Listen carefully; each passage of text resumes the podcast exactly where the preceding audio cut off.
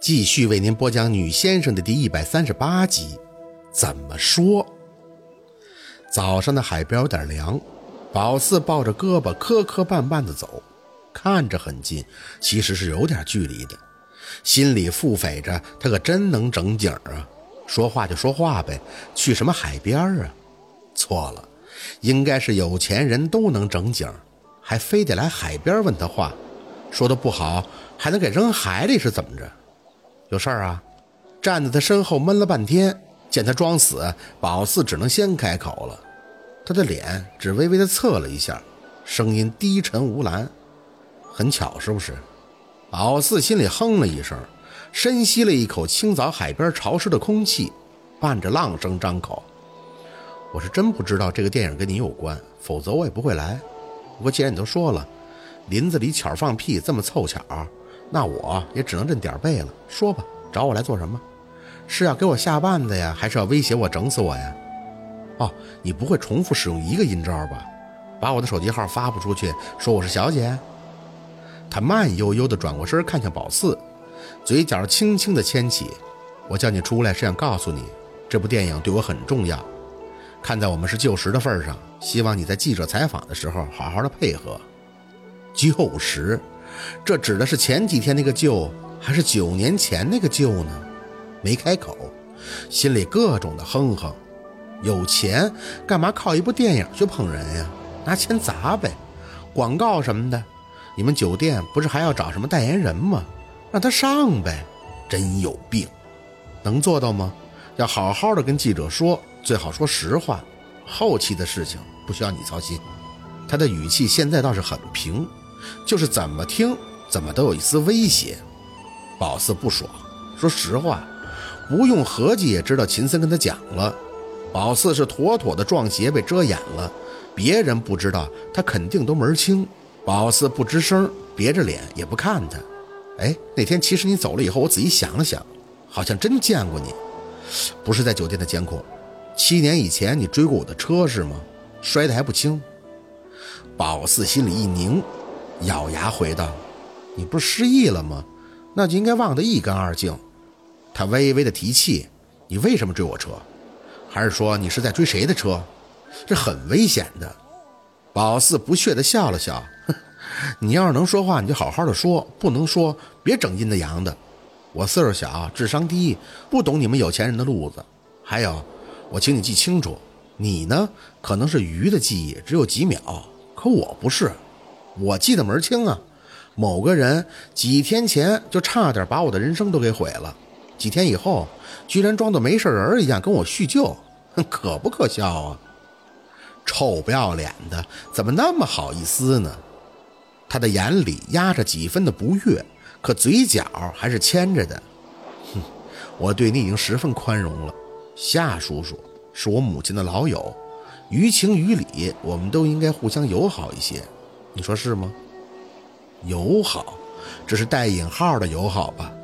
宝四抬头看着他的眼，以前看那真是觉得黑曜动人有神，就跟你得一个人就看他哪儿都好似的。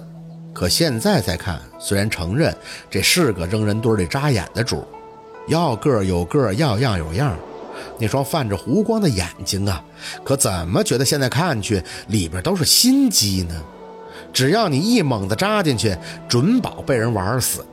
得，这是觉得求的宝四了，所以好说好商量的。还说夏文东的事儿，说夏文东跟他妈是什么老友，真有意思。不是他前几晚不知道聊啥，给夏文东刺激到了，夏文东能跟宝四喊，还一副差点要揍他的样子吗？你的意思是，不管我做什么，你都会给我爸面子是吧？他点头，眼里寒光隐隐。薄唇微起，当然，你以为巴掌随便打的？宝四呵了一声，哼，也就是说我的事儿你得看我爸的面子，不看我爸的面子就直接对付我喽。他直直地看着宝四，晨曦下的眸光微微耀动。我这个人呀，既不大度也不小气，看心情。宝四笑了，哼，哎呀，那就说明你今天心情好啊，那我就放心了。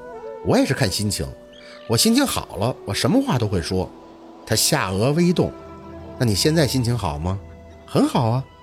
陆佩挑眉，嘴角含着笑意：“ 那就好，但愿我们能合作愉快。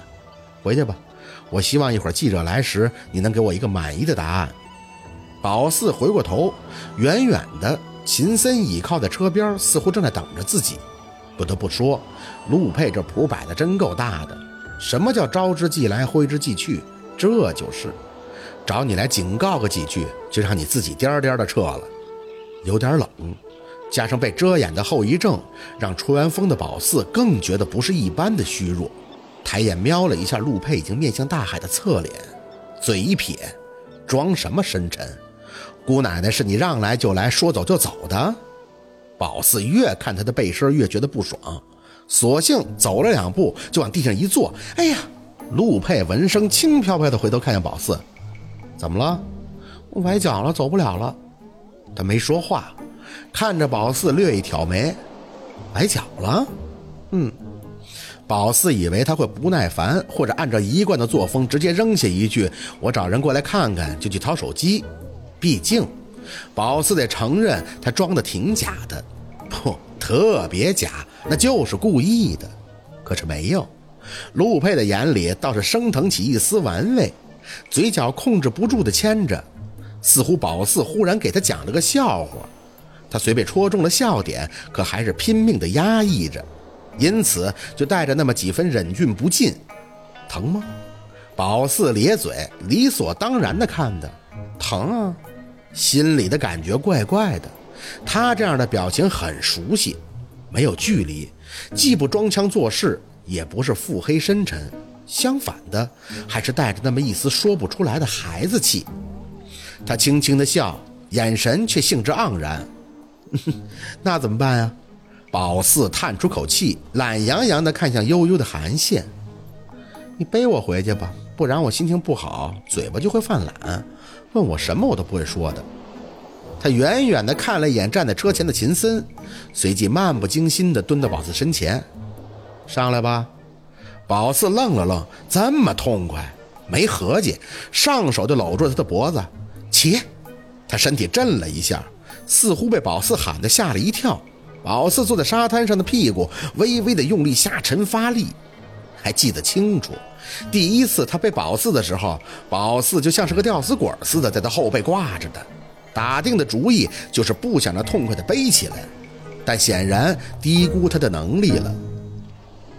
九年前，他还是个清瘦的大男孩，但九年以后，他的系统装备早已经升级了。抓着宝四的胳膊也没用上一两秒，犹豫都没犹豫的就起来了，连带着直接就拖住了宝四的腿，整套动作流畅自然，丝毫看不出局促，那是相当的轻松。宝四暗自撇嘴，哼，这是得背过多少个练出来的呢？不过起来后。宝四还是暗自的爽了一阵子，脑子里乱七八糟的事儿也暂时抛到了脑后。他真的高了很多，人从高处往下看的感觉就是不一样，呼吸都像是没有污染了。宝四一直致力于要长到一米七的，总觉得个子高些有气势，谁知道这个头就在一米六八左右就嘎住了，换了水土也不长，邪不邪门呢？他身上的那丝烟味伴着一股清爽的甜香，还会若有若无地飘进鼻子里。宝四皱皱眉，他这一天抽多少烟呀？为什么动我的盒子？啊？宝四愣了一下，没想到他会开口说这个问题，玩心顿时就没了，郁郁地回道：“你失忆了是吗？”嗯？他脸微微地侧了侧，没有啊。